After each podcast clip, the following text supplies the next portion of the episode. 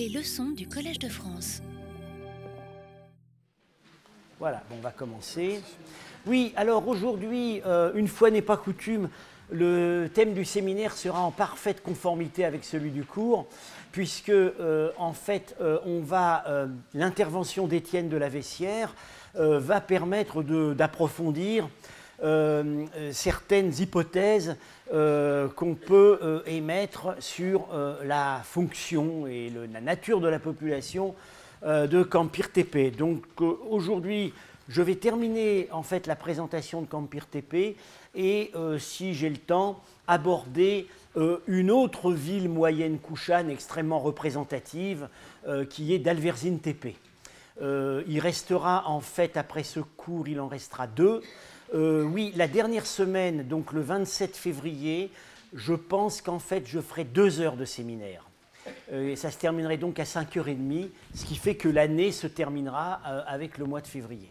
Et puis l'année prochaine, on continuera, on continuera sur les, les villes couchanes, et puis on, abordera ensuite les villes des époques ultérieures. Alors, on a donc vu la dernière fois que euh, l'assise économique de Campir TP était très difficile à déceler. Hein. Pas, de, véritable arrière-pays agricole, des activités artisanales euh, difficiles à saisir, une activité de céramiste, mais semble-t-il avant que la ville ne devienne vraiment une ville à l'époque Pouchane. Euh, euh, ce qui, ce qui s'aperçoit, c'est une activité d'emporium, de stockage, et très vraisemblablement une activité d'hospitalité, donc des activités en rapport euh, direct avec la fonction de lieu de passage, euh, et puis euh, évidemment une, dans le, le, simple plan d'urbanisme permet de déceler que tout était fait pour permettre à la population de garnir rapidement les remparts et les tours, ce qui déjà donne une idée de la nature de cette population. Euh, et puis également, on avait donc vu euh, les, quartiers délimités par les rues euh, qui en fait se présentent sous, une forme fractionnée avec en réalité des petites unités de deux, trois pièces qui ont, semble-t-il, entre elles certaines, certaines structures de vie collective. Alors, je, je reviens là-dessus les fouilleurs, euh, notamment Sergei Bolielov, se sont interrogés, euh, euh, ont été frappés, comme on peut l'être, par un caractère assez étrange en fait de l'existence de cette ville avec si peu de choses pour la soutenir et se sont, interrogés sur la nature de la population. alors en ce qui concerne le, fractionnement des unités résidentielles, Bolielov a envisagé deux hypothèses.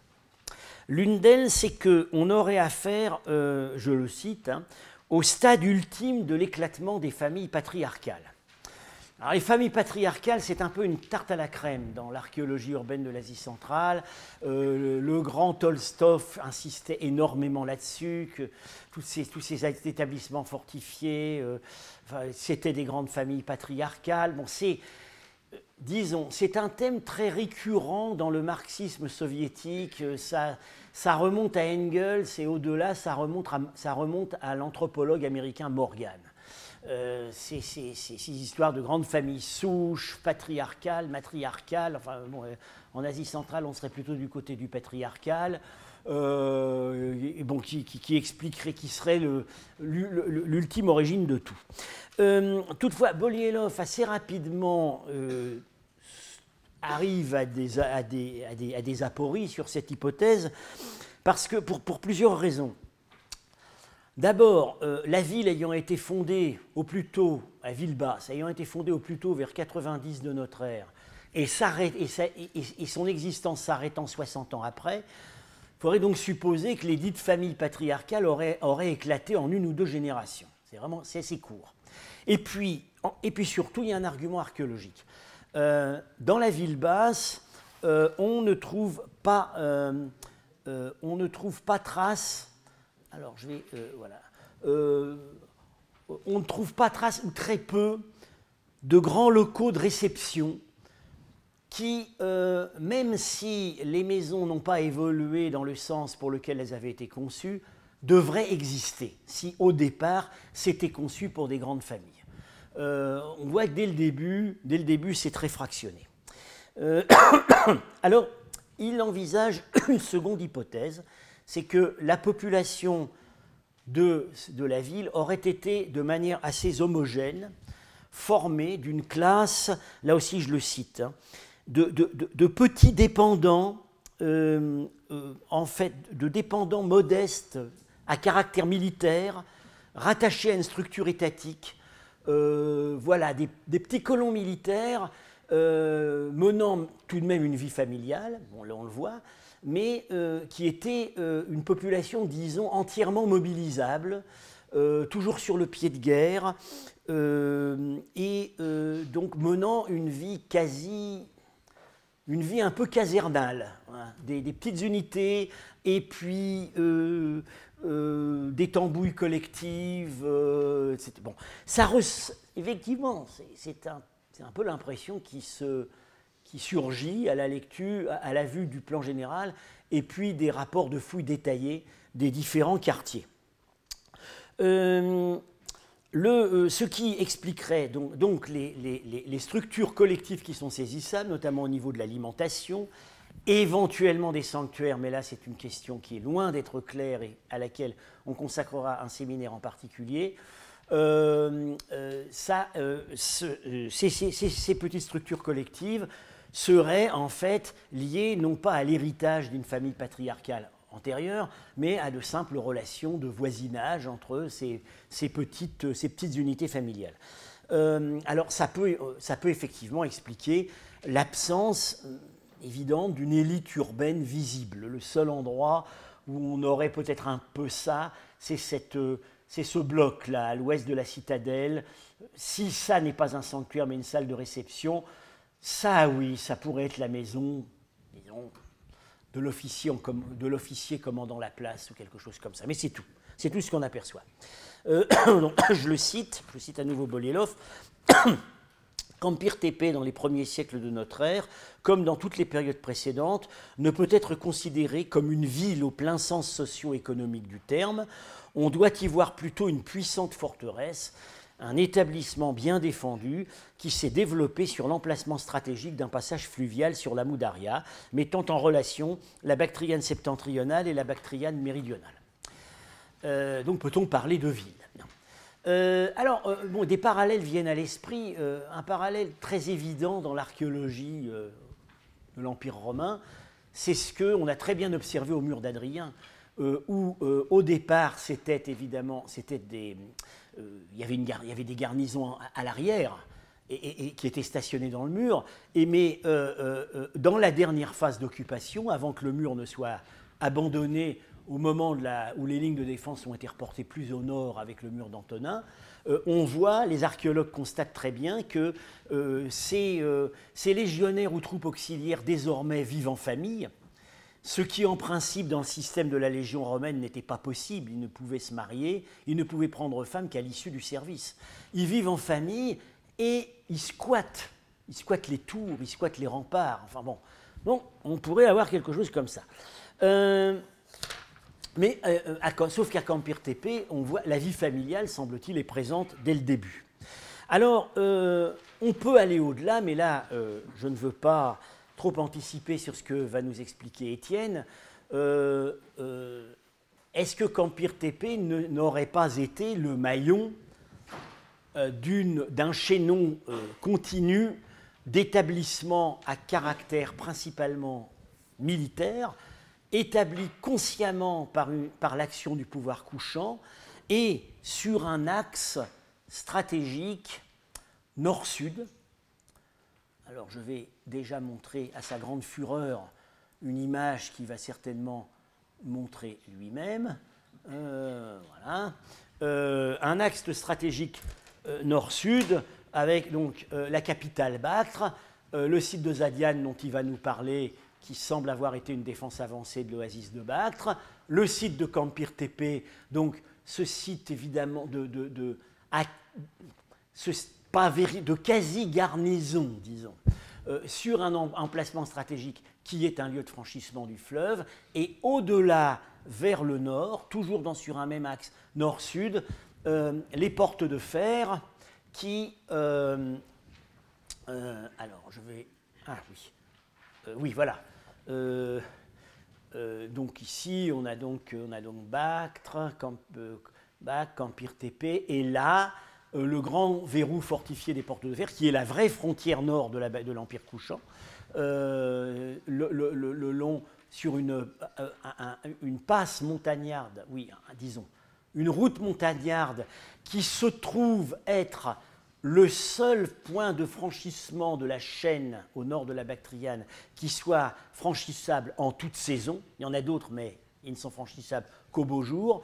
Et au-delà, euh, des zones que le pouvoir couchant n'a pas contrôlées ou n'a contrôlées euh, que euh, pour de brèves périodes et qui relèvent de la Sogdiane et de la confédération nomade des Kanku. Donc on aurait là un axe, une série de verrous successifs. Enfin bon, Étienne, va nous expliquer où il en est avec cela. le, voilà, donc le, les portes de fer, fouillées par Claude Rapin ici présent, euh, une muraille dès l'époque grecque, mais qui euh, a été assez rapidement désaffectée. À l'époque Kouchan, une muraille très puissante. Euh, c'est encore, c'était très spectaculaire avant que le site ne soit quasiment détruit récemment. voilà, vous voyez la, muraille ici sur un kilomètre et demi qui barre, qui barre la vallée. alors là, pas véritablement d'établissement de garnison, mais disons un logement, un fort, un, fort près de la porte. Euh, en tout cas, il fallait du monde pour garnir tout ça. Et puis euh, la grande muraille Kouchan, très puissamment renforcée à l'époque kouchano-sassanide au, IVe siècle. Euh, oui, alors là, très rapidement, pour,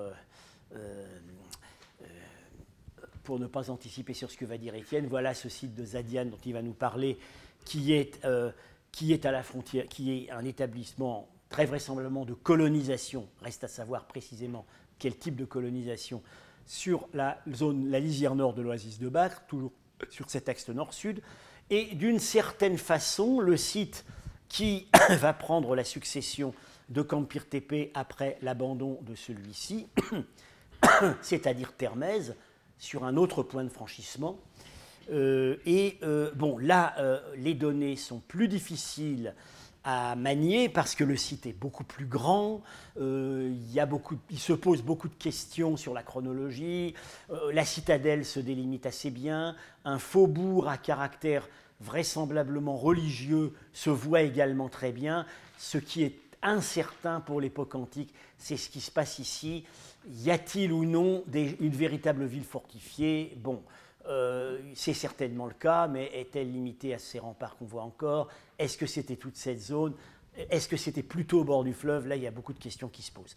Euh, en tout cas, euh, en ce qui concerne Termèse, se sont posés en fait des, des, problèmes du même ordre que ceux qu'on a pour Campir. Se sont posés aux fouilleurs des problèmes qu'on a du même ordre que pour Campir TP, c'est où est, euh, le terroir agricole Bon, à on a tout de suite compris dès la première année de la prospection euh, que la ville était l'émanation d'un immense terroir agricole mis en valeur avant sa fondation. À Campir TP, on a vu que c'est très peu de choses. La, les petites zones irriguées autour du site ne suffisaient pas à sa subsistance, qui devait sans doute être amenée en partie par le fleuve. À Termèse, on peut aussi se poser la même question.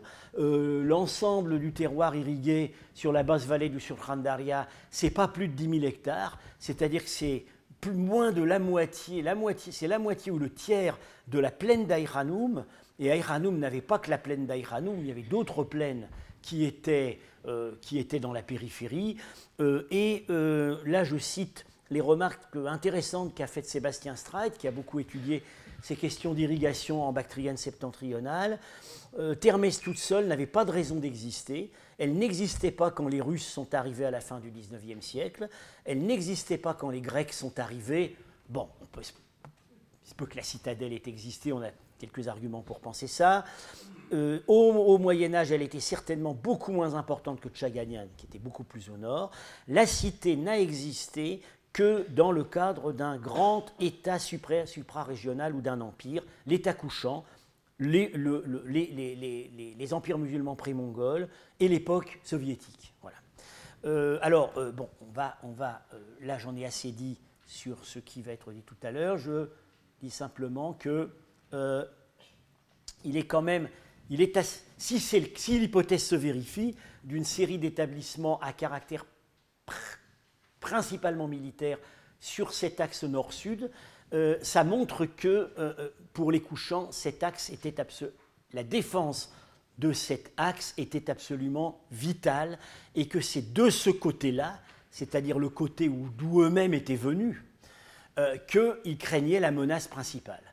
Euh, ce qui est paradoxal, c'est que ce n'est pas, pas, de ce côté-là qu'ils sont morts.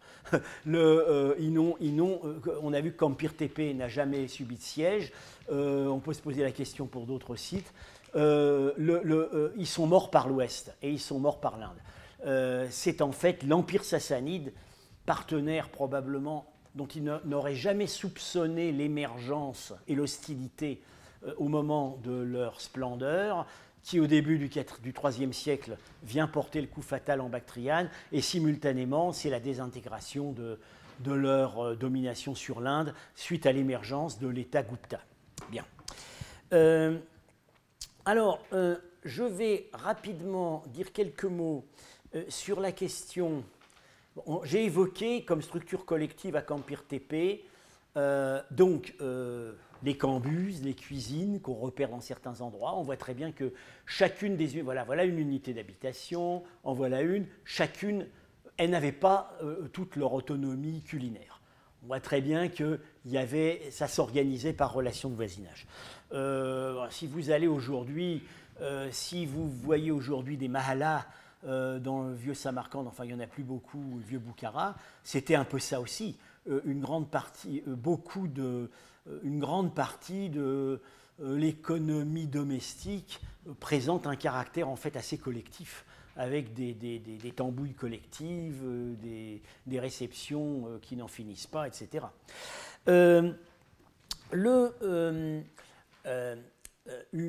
alors évidemment, bon, les gens mangent et puis on peut supposer qu'à cette époque, les gens adorent des dieux. on a toute raison de le supposer. Mais où à Campir Tepe gros problème, il n'y a rien qui puisse être appelé un temple. On va voir que dans la totalité des villes que nous allons maintenant aborder dans les cours suivants, il y avait des temples. Là, il n'y en a aucun. Alors, j'ai supposé, que euh, euh, peut-être il y avait eu effectivement un temple, mais qu'il était près de la rivière euh, et qu'il était dans la zone qui aujourd'hui a disparu. Bon, mais c'est une simple supposition, on n'a rien pour l'étayer. Sinon, euh, on a donc euh, les, débats, euh, les débats en cours sur la signification de ce qu'ils appellent partout dans leurs publications, les hôtels domestiques, qui sont en fait des foyers muraux qui existent dans certains locaux et pour lesquels donc, il y a tout un, tout un débat en cours. Les fouilleurs soviétiques ont tendance à considérer dans la je dirais la quasi-totalité des cas, qu'il s'agit d'installations euh, cultuelles ou ayant accessoirement, servant à la fois au chauffage et au culte. Euh, Paul Bernard, dans un, article, dans un article extrêmement important, a donné beaucoup d'arguments négatifs. Euh, bon, mais c'était avant la fouille de Campire TP. Il faut reprendre tout ça. bon, peut-être arriver à une solution un peu moyenne. En tout cas, euh, euh, on voit, dans la ville basse, euh, il y en avait en fait, si c'était vraiment des structures religieuses collectives, il n'y en avait pas beaucoup. alors, excusez-moi. voilà.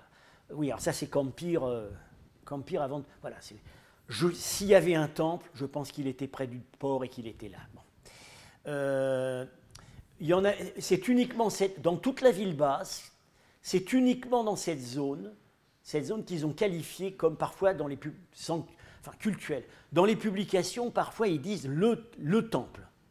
Bon, il, y a quelques, disons, une concentration plus importante qu'ailleurs de foyers muraux dans des locaux et euh, ils ont l'air, ils soupçonnent que voilà ces corridors qui ont l'air d'entourer les choses, ça évoque l'architecture des temples de Bactriane. À mon avis, ça ne l'évoque pas. Bien. Et par ailleurs, euh, euh, à la citadelle, ils en délimitent six ou sept. Un assez important ici, mais curieusement, c'est quand même un endroit où des, il y a des banquettes tout autour. Ça ressemble furieusement à une salle de réception. Bon. Euh, et puis, 6 ou 7 ici. Alors, euh, euh, en fait, bon, c'est pas le même fouilleur qui a publié ça et qui a publié ça.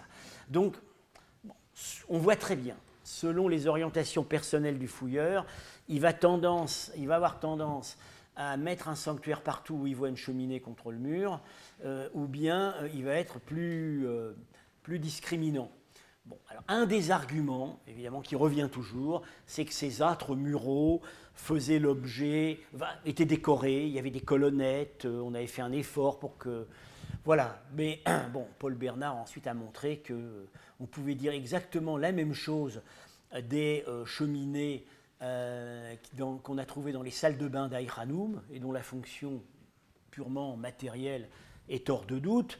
D'ailleurs, petite anecdote, quand Victor Sarianidi a visité la fouille d'Aïranoum et que Paul Bernard lui a montré les euh, foyers de salle de, salle de bain qu'on venait de découvrir, Sarianidi, avant même qu'on lui explique que c'était dans un contexte de salle de bain, a dit altar. Et après, il a fallu lui expliquer, mais non, ça ne peut pas en être ici. Il avait immédiatement réagi comme ça.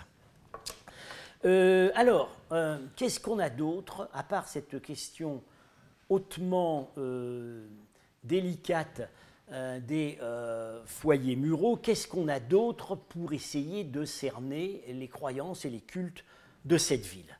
On a les, figurines de terre cuite, dont on ne sait d'ailleurs pas si elles ont été produites sur place, probablement pas, et on a les bâtiments funéraires. Bien. Alors les figurines de terre cuite, je l'ai déjà dit, c'est pas des chefs-d'œuvre. Hein.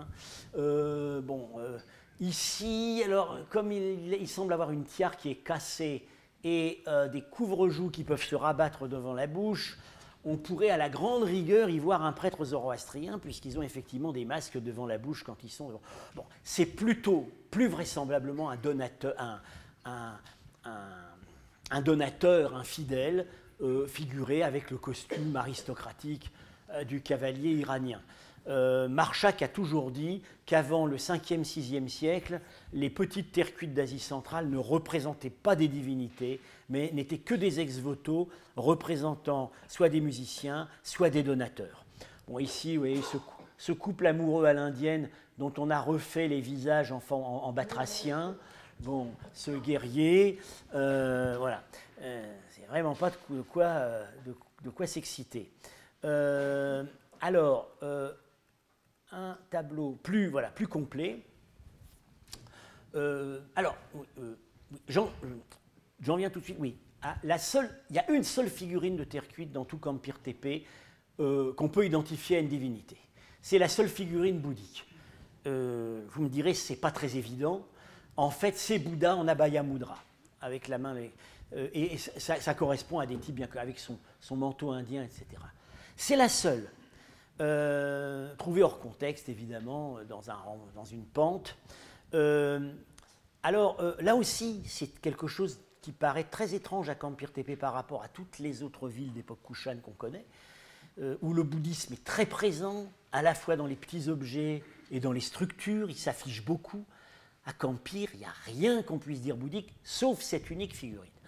alors, il ne semble pas non plus qu'il y ait eu des sanctuaires bouddhiques à la périphérie ou plutôt il y en aurait eu, mais après l'abandon de la ville, euh, voilà, mais c'est tout ce qu'on peut dire. Bon, ça pourrait... Euh, euh, il y a une explication, c'est toujours très délicat de raisonner à partir des absences. Il y a quand même une explication qui peut venir à l'esprit. C'est que par rapport à toutes ces villes, Campire est celle qui est morte la première. elle disparaît vers 150 après Jésus-Christ. Or, les plus récentes études cumulatives sur la diffusion du bouddhisme en Bactriane. Je pense notamment à un article bilan que vient de faire Gérard Fussman euh, dans le colloque euh, où nous étions à Berlin euh, sur l'histoire des couchants en décembre dernier, insiste sur le fait que cette diffusion a été finalement assez lente, assez tardive, qu'il n'y a rien de très tangible avant l'époque du roi couchant Sautermégas qui est le fondateur probable de la ville basse de Campir Tepe, c'est-à-dire fin du 1er siècle après Jésus-Christ. En tout cas, euh, les monnaies trouvées dans les... Fussman a très soigneusement répertorié les monnaies qu'on trouve dans les reliquaires, par exemple. C'est un argument, c'est l'argument le plus précis qu'on peut avoir sur les dates de fondation.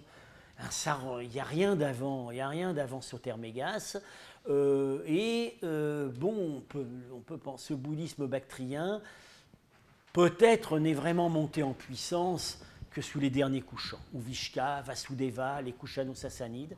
Euh, et, on sait aujourd'hui, contrairement à ce qu'on a cru à une certaine époque sous l'influence des voyageurs chinois des époques plus tardives, que la Bactriane n'a probablement jamais été une très grande terre du bouddhisme. Euh, il, avait des protecteurs, il était présent, mais euh, ça n'était probablement pas la religion majoritaire. par rapport comme Fussman le souligne également très justement, quand on est au Gandhara, quand on est dans l'Inde du Nord, dans la région de Kaboul, on voit tout de suite que la totalité des hauteurs, tous les lieux sur lesquels on, pouvait construire un stupa sont occupés par un stupa. En Bactriane, c'est très très loin d'être le cas. Donc voilà, ça pourrait être, être assez cohérent avec euh, la vie relativement brève du site de Kampir Tepe. Ils n'ont pas eu le temps de devenir bouddhistes. Par ailleurs, les autres figurines qu'on a euh, euh, relèvent de plusieurs catégories. Euh, alors voilà, dans le type du donateur, il y a cette musicienne qui joue du luth à manches courtes. c'est, pour dire que c'est une divinité, ça, n'en est probablement pas une. La musique est une des offrandes qu'on apporte aux dieux. Peut, ça peut tout à fait être un ex voto. Euh, alors, ces figurines affreuses là, euh, qu'on met sous la catégorie déesse mère, parce qu'on n'a pas vraiment grand-chose d'autre à dire. En tout cas, euh, on ne peut pas les identifier à des figures connues du panthéon zoroastrien. ce qui apparaît, ce qui apparaît vraiment à partir de l'époque des Yuechi, c'est ces figurines de cavaliers, dont certains d'ailleurs ont très nettement des bonnets de la steppe coniques, et là, on voit que c'est vraiment lié à l'arrivée d'une nouvelle population. Alors à partir de là, on va dire des ancêtres divinisés ou des dieux cavaliers ou tout ce qu'on veut. En tout cas, visiblement, là, il y a une symbolique du, cavalier qui est en rapport avec ces populations d'origine nomade. Euh, alors d'une certaine façon, ce qu'on peut se mettre sous la dent, euh, si on veut faire parler ce modeste répertoire euh, d'une manière zoroastrienne, c'est ça. Vous allez me dire pourquoi. Euh, ce sont des petites figurines euh, qui représentent des animaux et qui en fait servent danse sur un type bien déterminé de céramique qui sont des petits cruchons. Et la tête de l'animal est tournée vers, euh, vers, la, vers la bouche du vase. Donc visiblement, l'animal, d'une certaine manière, est en rapport avec ce qui va sortir du vase. Euh, alors, euh, ce qui est curieux, c'est qu'on ne les trouve, semble-t-il, que dans la région de Termès, Campir Tepe, Rabat Daria. C'est vraiment une mode assez locale. Quel est cet animal? Il y a deux hypothèses, il y a deux propositions qui ont été faites des hérissons ou des sangliers. Euh, bon, dans les deux cas, on est très content parce qu'il s'agit de deux animaux sacrés du zoroastrisme. le hérisson est très très apprécié dans les textes zoroastriens à cause de son rôle d'exterminateur des serpents. Euh, il, est un, il est une des, euh, disons, c'est un animal particulièrement attaché au dieu Srouge qui mène la guerre contre les démons. Quant au sanglier, il est l'une des incarnations, l'une des sept incarnations animales de Veretragna, dieu de la guerre. Alors, au les, les, l'opinion penche plutôt en faveur de sanglier, parce qu'on a des images plus nettes. Alors oui, là on arriverait à euh, quelque chose, euh, oui, après tout, euh, le dieu de la, le principe de la victoire, bon, lié, en fonction de protection, etc. Ceci dit, bon, c'est pas, disons, c'est zoroastro-compatible. Euh, on va pas dire, va pas dire que c'est forcément zoroastrien, puisque euh, ces, mêmes petits types euh, de sangliers sont connus également dans une partie du répertoire sarmate de la mer Noire. Et c'en est peut-être d'ailleurs l'origine. Alors, évidemment, les sarmates semblent avoir eu aussi, avoir peut-être même connu le dieu Vérétragna, mais alors là, on arrive dans un domaine très hypothétique. Alors, euh, à, part, euh, à part les figurines de terre cuite, pour faire des suppositions sur ce que ces gens croyaient, on a les bâtiments funéraires. Alors, on a en fait deux nécropoles. Il euh, n'y a pas de véritable banlieue autour de Campir Tepe. rien de substantiel, sauf quelques fours de potiers d'époque grecque. Mais on a deux ensembles d'édifices funéraires, un à l'ouest, un à l'est. il faut savoir que en Asie centrale, d'une manière quasi généralisée, à partir de l'époque hellénistique jusqu'à l'arrivée de l'islam, les nécropoles sont hors les murs. Et quand elles s'occupent des bâtiments dans les villes, notamment des sections de remparts, etc., on s'aperçoit en général qu'il s'agit de parties des villes qui étaient désaffectées au moment où elles ont été récupérées de manière funéraire. Alors là, évidemment, ça sonne assez zoroastrien, puisque les textes insistent sur la nécessité absolue de séparer les morts des vivants. Euh, alors, on, a, on, trouve deux types de, bâtiments. Enfin, à mon avis, ils se réduisent à un seul.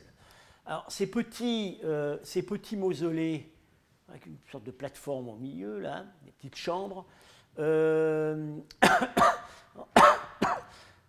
quand, quand, un plan est publié sans, indiquer une porte, c'est soit que le fouilleur a mal fouillé, ce n'est pas le cas à Empire TP, soit que le bâtiment était tellement détruit qu'on n'en a vraiment que les substructions très peu au-dessus. c'est le cas ici. Mais enfin, c'était, euh, c'est connu, ce type de bâtiments sont connus. Ils étaient destinés à des. On, y déposait des morts sur des banquettes. Alors, euh, quand on les trouve en bon état, ce qui n'était pas le cas ici, euh, on a parfois on a des, des, os complètement dispersés. Et puis, dans certaines chambres, bah, on a des os dispersés qui parfois sont compactés, regroupés dans certaines chambres, et par ailleurs on trouve des squelettes entiers. Euh, alors euh, ça, fait l'objet de beaucoup de discussions.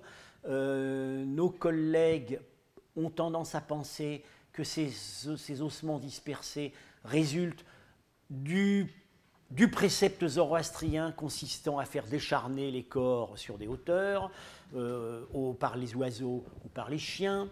Euh, bon, on a quelques témoignages de ce qu'effectivement ça existait en Asie centrale, mais c'était loin d'être généralisé. Euh, très souvent, en réalité, tout simplement, les corps étaient, étaient déposés sur des banquettes.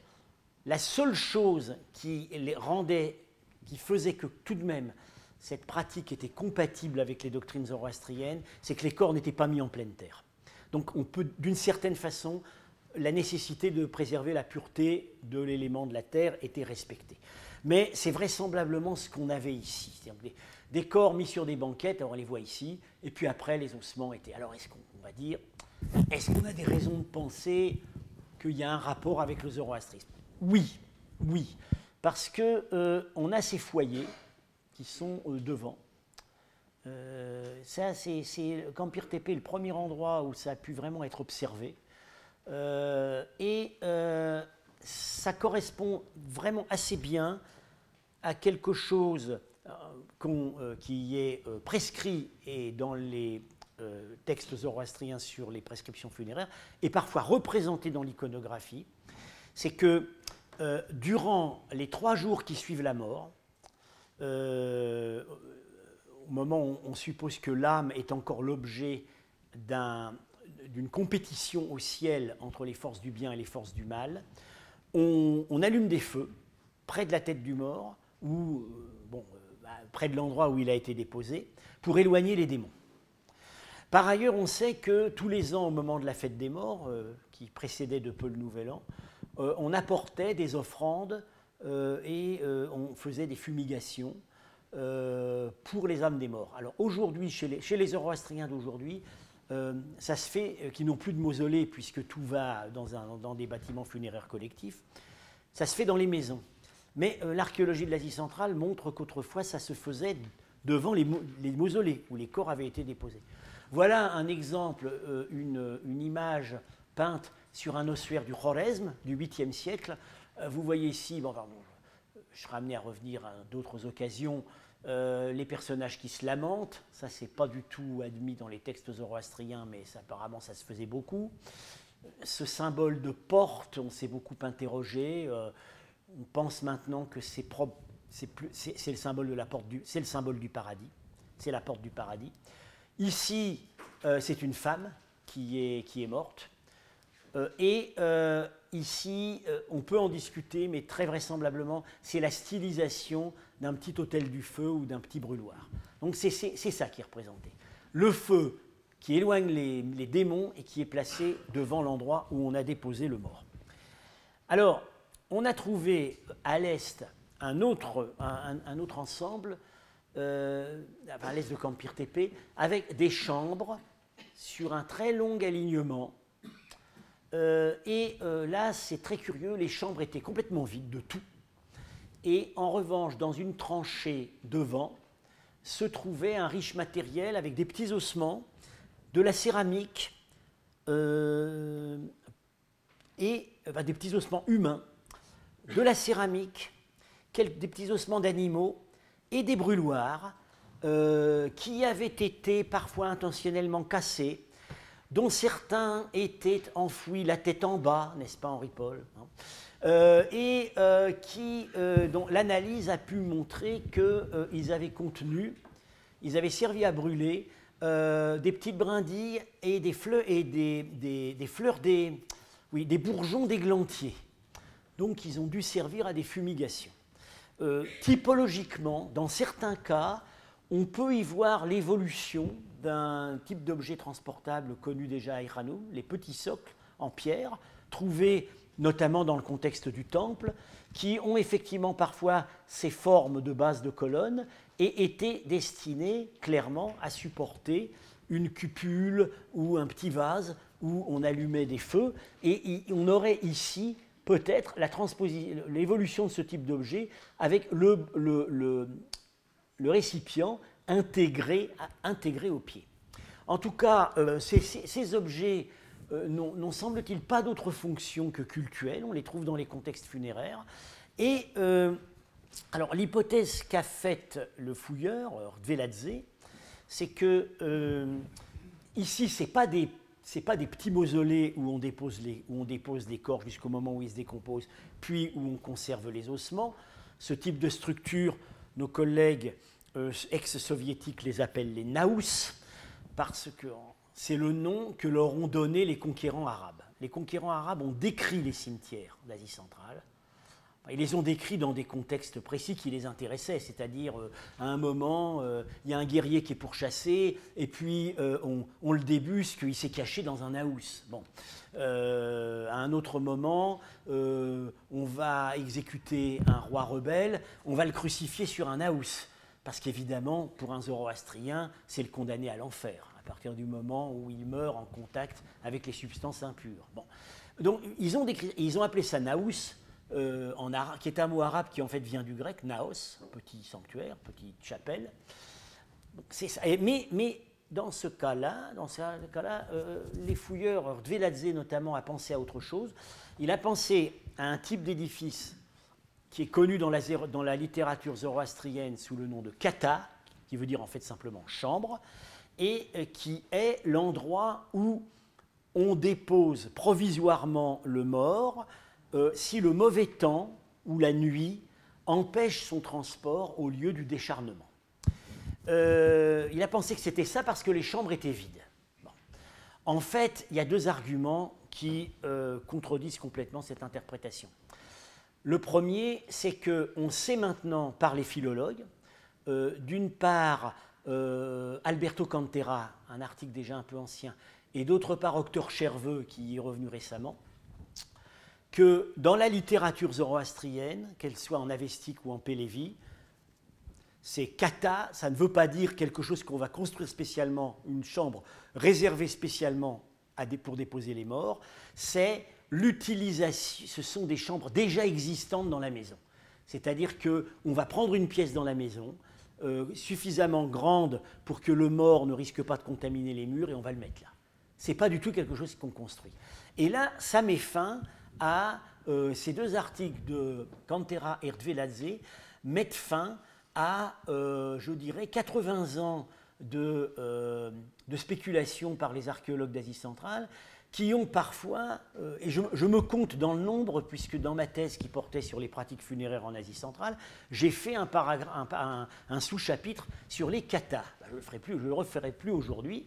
Euh, ils ont cherché, euh, justement, en dehors des habitations, en dehors des villes, ces structures de stockage provisoire des morts. Elles n'existent pas dans les textes. Et par ailleurs, dans ce cas-là, on n'attendrait pas des petits os humains dans la tranchée devant. Ce qui, plus vraisemblablement, c'est le, scénario le plus vraisemblable, c'est qu'il s'agit de, petits, donc de petits mausolées, de lieux où les corps étaient déposés, et qu'on avait nettoyés. On devait de temps en temps, comme c'était tout de même, ça contenait des impuretés rituelles, de temps en temps, on devait faire place nette. On devait vider tout ça, et ça, on mettait tout ça dans des tranchées. Bon. Euh, y compris, euh, et euh, par ailleurs, on trouve là effectivement ces petits brûloirs qui, eux, ont pu servir sur place devant l'entrée de ces pièces pour effectuer les fumigations destinées à éloigner les démons. alors, peut-être s'agit-il d'une désacralisation, comme on sait qu'Empire TP a été déménagé, les gens n'ont pas quitté dans la panique, ils ont déménagé consciencieusement, ils ont, ils ont fait des bouchages de portes, ils ont condamné les locaux. On peut peut-être penser qu'il euh, y a eu aussi une opération de, lustration. Voilà. Euh, en tout cas, comme vous pouvez, constater, euh, les, et c'est général, quand on n'a pas véritablement des temples, euh, les tentatives pour euh, euh, mettre en rapport les données du terrain avec l'affichage officiel sur les monnaies Kushan d'un panthéon zoroastrien très complet, ces tentatives sont souvent décevantes.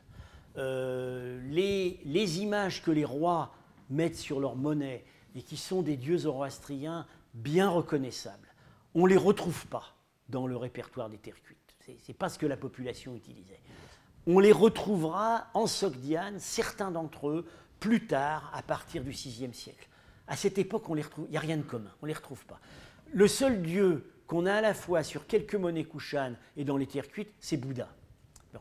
Et euh, l'archéologie funéraire, euh, elle peut être vraiment parlante et bien interprétable par les principes zoroastriens à partir du 5e, 6e siècle en Sogdiane, parce que là on a une iconographie funéraire, on a des ossuaires, on voit très bien pourquoi les os étaient conservés, qu'on attendait la résurrection, etc. On observe bien les choses. À l'époque antérieure, euh, ce sont des choses qui ne sont pas nettes. Euh, c'est un peu des pratiques funéraires, je dirais, passe-partout. Ben oui, on met le mort dans un on fait encore ça chez nous, hein. on met le mort dans un caveau et puis euh, de temps en temps on fait de la place. Bon, euh, alors on saisit tout de même, euh, bon, ce qui, ce qui serait le, plus zoroastrien dans tout ça, c'est effectivement cet usage du feu pour, pour éloigner les démons. Hein. un moment où on les redoute plus particulièrement. Alors j'en ai donc terminé avec Empire TP, pas tout à fait terminé puisque donc Étienne va être amené enfin, à revenir dans l'heure qui suit sur un thème en liaison. Et puis, euh, j'ai laissé volontairement de côté la question euh, de l'existence ou non des chapelles domestiques, parce qu'elle demande, euh, vraiment une investigation fouillée dans les descriptions précises des locaux de Campir TP. Euh, entreprise où je suis engagé donc avec Michael Schenkar. On fera probablement une, ou deux heures de séminaire là-dessus. Euh, j'aimerais beaucoup qu'on ait à cette occasion la participation de Paul Bernard, euh, puisque la discussion, disons, il est l'auteur en 1978 de la discussion théorique la plus fouillée, la plus argumentée sur toute cette question. Je vais maintenant changer de décor et venir à une autre ville, Kushan, euh, dont j'avais rapidement montré le plan euh, au premier cours, d'Alverzin Tepe. ville importante, plus importante que Campir Tepe, à certaines villes à tous égards très différentes. Euh, et c'est là qu'on voit que, euh, bon, quand, les fouilles, sont bien, développées, euh, ont, embrassé une bonne partie du territoire urbain, on arrive vraiment à saisir ce qu'on peut appeler la personnalité des villes et, à, cerner ces populations. alors, Dalverzin TP, la carte est en russe, je m'excuse, c'est ici. Donc voilà Termez, voilà Campir Tepe sur la Moudaria. Aïchanoum se trouve euh, quelque part par là. Euh, et euh, on a donc ici la barrière montagneuse du Baïsoun, qui était la frontière nord de l'Empire couchant. Les portes de fer, verrou stratégique au nord de l'Empire couchant, dont j'ai brièvement parlé, sont ici. et bon, une série de, rivières de Piémont et une rivière importante ici, le Suprandaria, qui s'appelait, que les textes Pélévi appellent la rivière de Termèse, et qui se jette effectivement à Termèse.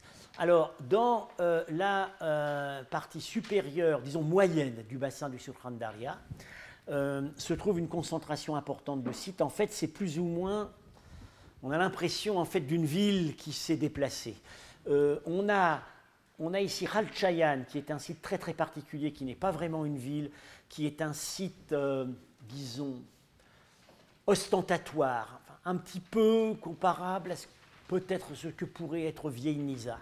Un site euh, où le bâtiment, le seul bâtiment en fait qu'on a vraiment fouillé, euh, était voué à la commémoration de la dynastie.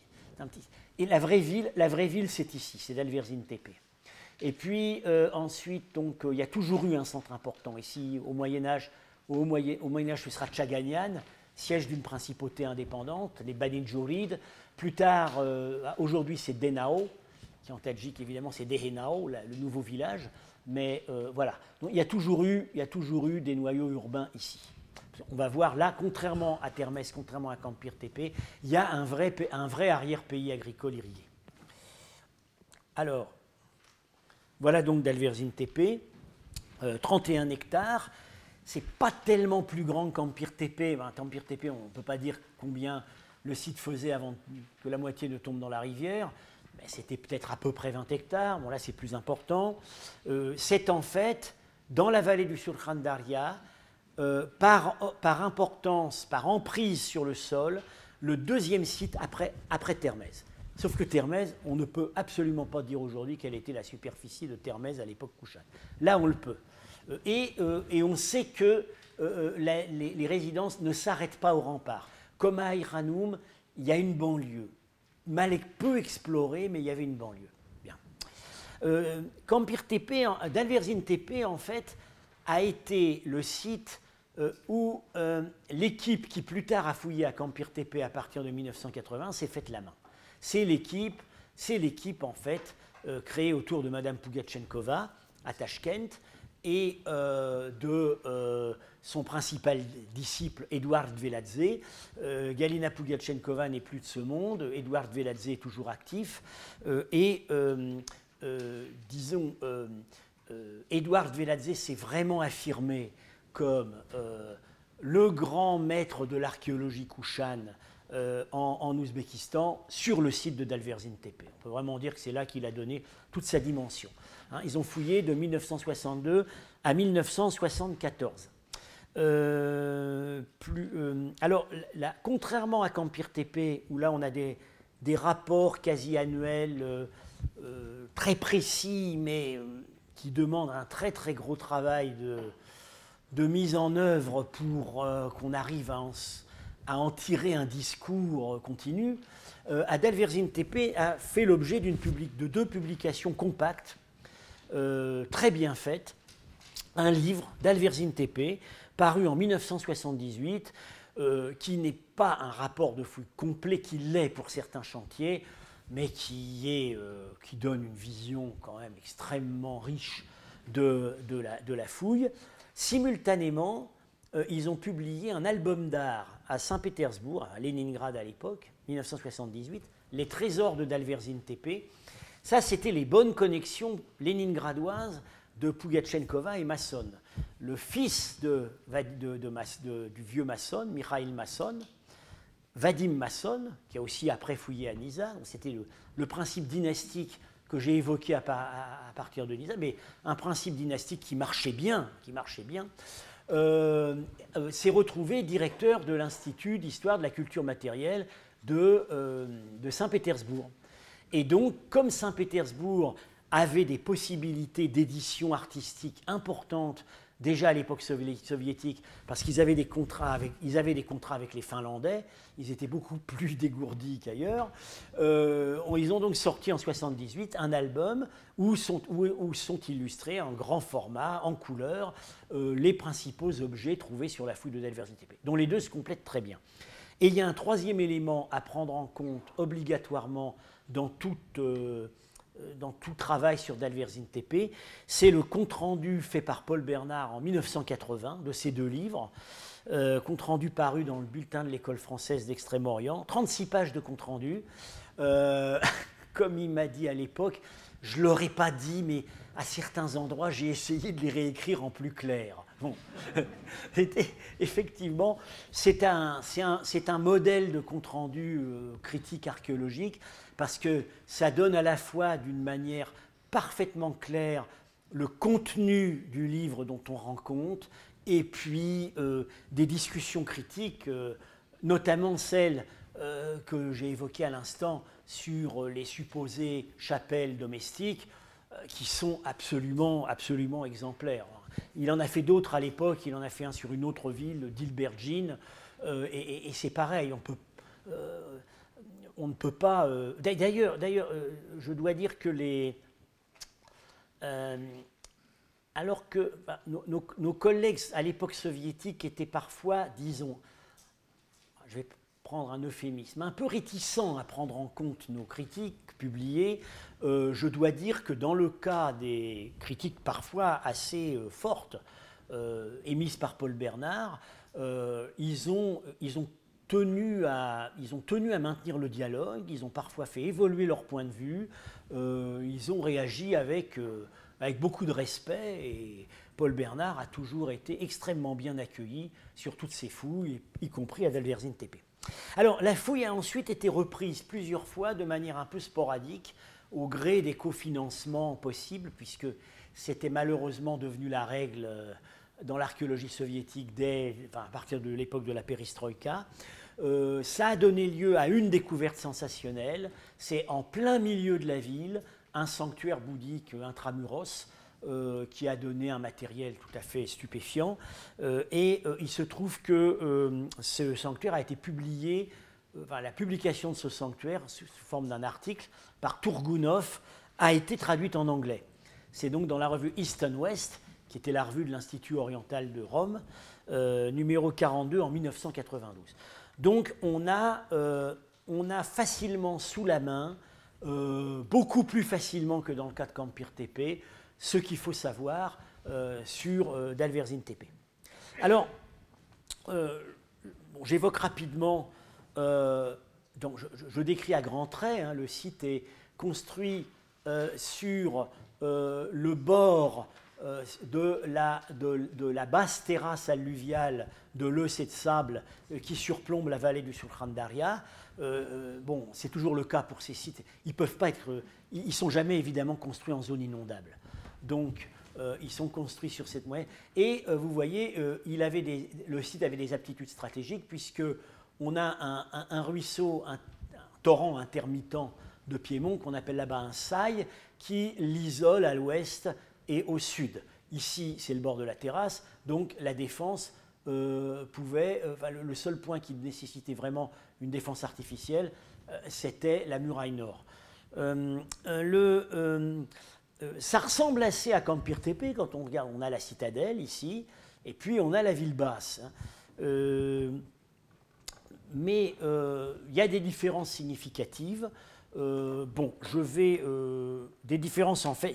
Il y a des différences surtout sur, sur la chronologie, sur la religion, sur ce qu'on peut supposer de la nature de la population. Euh, on est vraiment à un autre extrême du euh, diapason typologique. Mais bon, je vais m'arrêter là pour aujourd'hui. On continuera la prochaine fois sur Dalverzine. Et euh, je vais donc. on va faire une petite pause. Et ensuite, je passerai la parole à Étienne. Retrouvez tous les contenus du Collège de France sur www.colège-2-france.fr.